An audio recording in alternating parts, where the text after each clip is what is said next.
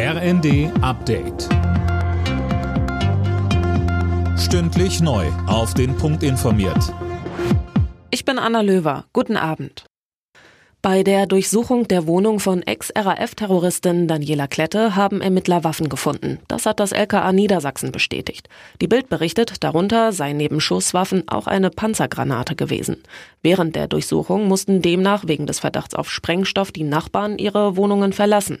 Klette war am Montag nach jahrzehntelanger Flucht gefasst worden. Ihr wird unter anderem vorgeworfen, mehrere Geldtransporter überfallen zu haben. Sie und ihre Komplizen Garwig und Staub werden der dritten RAF-Generation zugeordnet.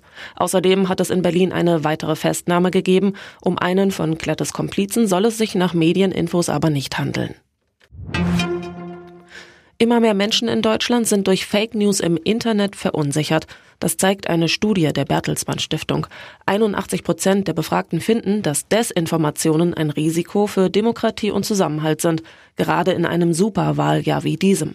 Doch wie erkennt man Fake News? Dazu sagte uns Kai Unzicker von der Bertelsmann Stiftung. Ich kann mir anschauen, wenn ich im Internet eine Information, eine Nachricht finde, stimmt denn eigentlich die URL, die Adresse der Internetseite oder sieht die ein bisschen komisch aus? Hat die Seite ein Impressum? Finde ich die Nachricht, die ich verdächtig finde, nur bei einem Medium oder finde ich die vielleicht auch bei zwei, drei anderen, denen ich auch vertraue?